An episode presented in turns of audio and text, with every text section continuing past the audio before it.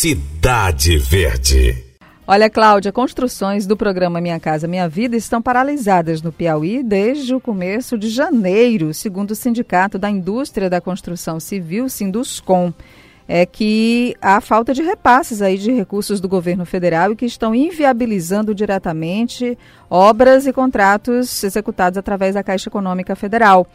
O levantamento feito em janeiro do ano passado é, movimentou, mostrou que houve movimento de investimentos em novos contratos da ordem de 25 milhões. Esse ano girou em torno de 8 milhões. Nós vamos conversar a partir de agora com o vice-presidente do Sinduscom, que é o Sindicato da Indústria da Construção Civil no Piauí, o Guilherme Fortes, que está aqui com a gente no estúdio. Boa tarde, Guilherme. Boa tarde a todos. É um prazer estar aqui e discorrer um pouco sobre esse assunto que é de grande importância impacta diretamente na economia do nosso estado. Esse levantamento é isso mesmo? Houve essa redução tão brusca assim? Esse, é, infelizmente é isso mesmo. São dados oficiais um do FGTS. Um terço praticamente, é né? Um terço. E tende a ser pior, certo? O que é que acontece? É, nós, nós tivemos uma mudança presidencial com mudança de diretrizes, tá joia? E o programa Minha Casa Minha Vida, ele nunca foi encarado como uma, uma boa prática pela existência do subsídio. E é, a interlocução que existia antes do que era o ministro Canuto, que devido a essa confusão toda até caiu, perdeu, perdeu o cargo e entrou o Rogério Marinho, que é um, economista de grande competência, a gente espera que essa interlocução seja melhor. É, ele vem dando descontinuidade. Mas descontinuidade por quê? Porque a Caixa Econômica é simplesmente a operadora do, do Minha Casa Minha Vida. Então, o recurso que é emprestado, ele vem 90% do FGTS e somente 10% vem da União e esses 10% não foram depositados.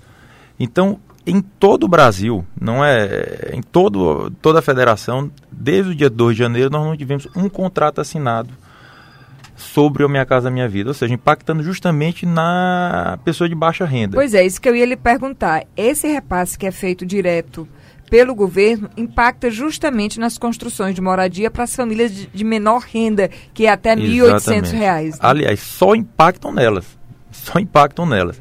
Então, o que acontece? O Sinduscon foi, teve uma habilidade de, ao final do ano, junto com os parlamentares do, do Piauí, mostrar que sobrou uma, sobrou uma falta de recurso em outros estados e conseguir um remanejo dessa sobra no dia 27 de dezembro para cá. Então, por isso, nós tivemos contrato andando no mês de janeiro, contrário a todas as outras unidades da federação. Foi algo que não aconteceu Foi uma solução doméstica. Doméstica aqui. aqui que preservou o emprego, mas mesmo tendo a contratação, certo?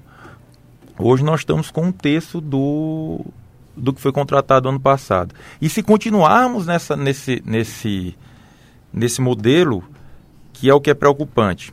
Olha, vamos só dar, dar uma ideia para quem está ouvindo. O ano de 2018 foi emprestado, foi financiado 420 milhões, certo? Isso é dado oficial, tá bom? Do FGTS. Então, o, o, a previsibilidade do que vai acontecer ao longo de 2020, ele é, ele é composta do que aconteceu no ano anterior, né? Mais o déficit habitacional. É uma, é uma equação. Mas se nós não usarmos esse recurso, a tendência é que ele não se repita um volume alto. Então, 2018 tivemos 420 milhões, 2019 aproximadamente 300 milhões, perdemos aí 120 milhões. E se continuarmos em 2020 com este, com este percentual, a tendência é que 2021 a gente reduz os Isso tem uma nesse momento é mais por essa dificuldade de interlocução a que o senhor se referia é. ou tem muita relação ainda com a própria crise vivida no setor da construção Olha, civil? Todo problema é uma soma de fatores, nunca é uma coisa só, certo? Aqui a gente pode enumerar os seguintes itens. Primeiro, nós temos esse problema pontual e real, ou seja, não está acontecendo contrato, certo? Então você reduz o volume de contratação. Segundo, o Piauí é, uma, é fato, ele é 0,8, 0,9% do PIB nacional. E, e, nosso, nossa economia ela tem uma base forte no setor público e em serviço. A indústria é que paga forte, a indústria é que remunera maior. Então a gente tem uma, uma, uma economia de baixa renda, é nosso, é nosso público, certo? E uma economia de uma renda informal. A gente acabou de ouvir uma senhora dizendo que comprou produto da China, certamente é para revender. Ela é, ela é, ela faz renda informal, ela tem uma vida informal. E essa renda informal, ela não é captada perfeitamente pelos bancos. Então a gente não consegue compor bem a renda. Né? Como a gente não consegue compor bem a renda, a, a, os bancos financiam 80%. Os 20% é entrada, não tem como pagar a entrada. Então a gente fica aquela história correndo atrás do rabo, né? o cachorro correndo atrás do rabo.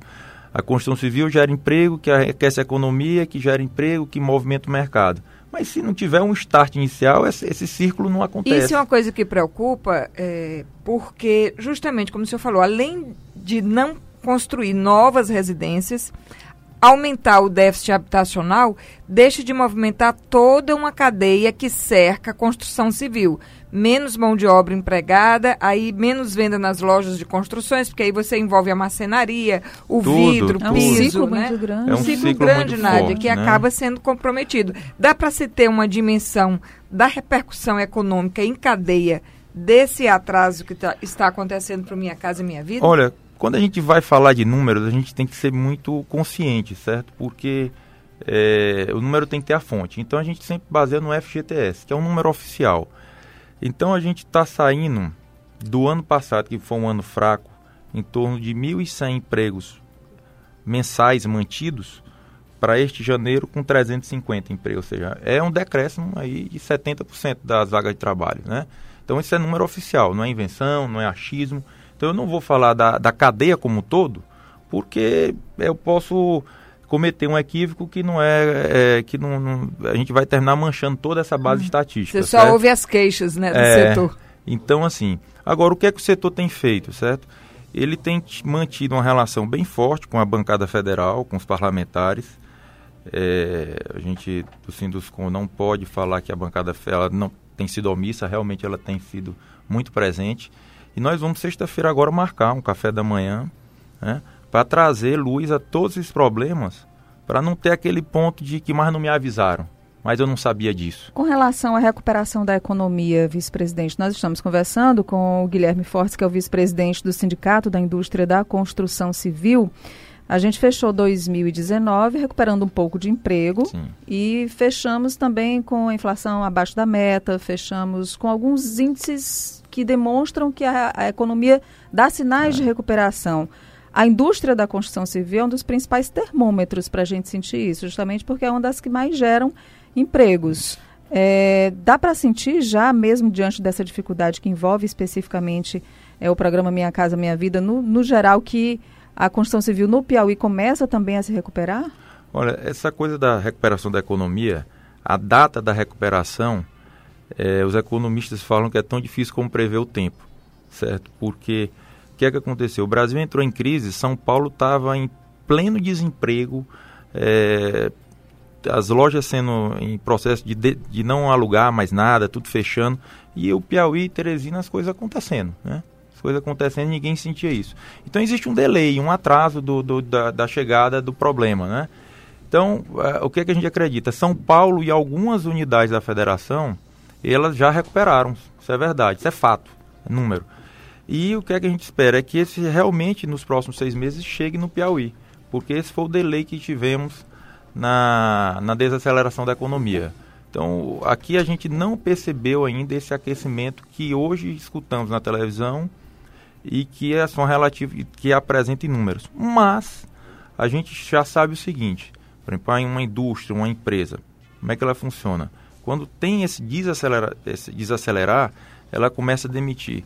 Para que ela volte a aquecer, ela começa a aumentar a hora extra, depois ela contrata uma pessoa por dois, três dias. Quando ela não tem mais o que fazer, porque ela veio de um problema, então ela está com medo de, a, de investir, de arriscar. arriscar. Então, então por isso é que essa retomada ela é lenta, certo? Mas já se percebe na, na, E aí eu conversas. pergunto ao senhor, é, a gente estava falando até então especificamente das casas do Minha Casa Minha Vida, que afeta basicamente a população de baixa renda, aquela que tem renda mensal de até R$ 1.800 Exato. reais. Já dá para ver, a olho nu, andando pela cidade, algumas obras de construção civil.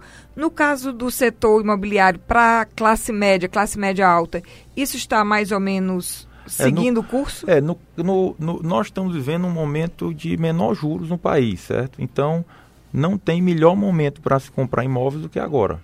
É Ainda mais- 4,25% É, né, base- da e você Selic. fazendo uma opção de fazer pela inflação, né, então é, uma estabilidade e, e um juros muito baixo, tá joia?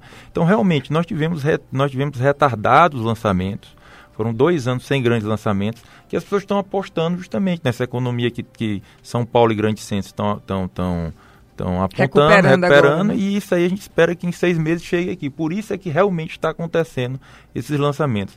É, eu não estou falando do caos, estou falando de um cenário. A gente está olhando um cenário para tomada de decisões, certo?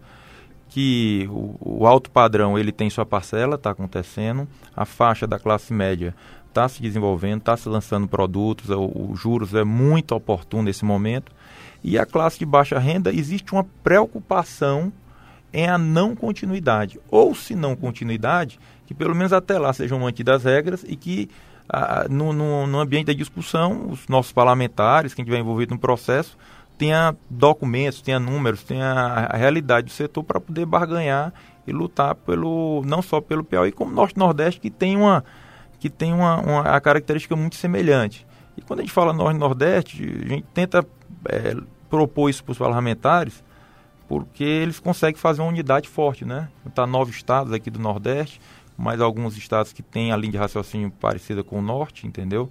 Não dá para usar todos, porque tem problemas muito específicos que não, não são semelhantes, mas alguns a gente consegue juntar.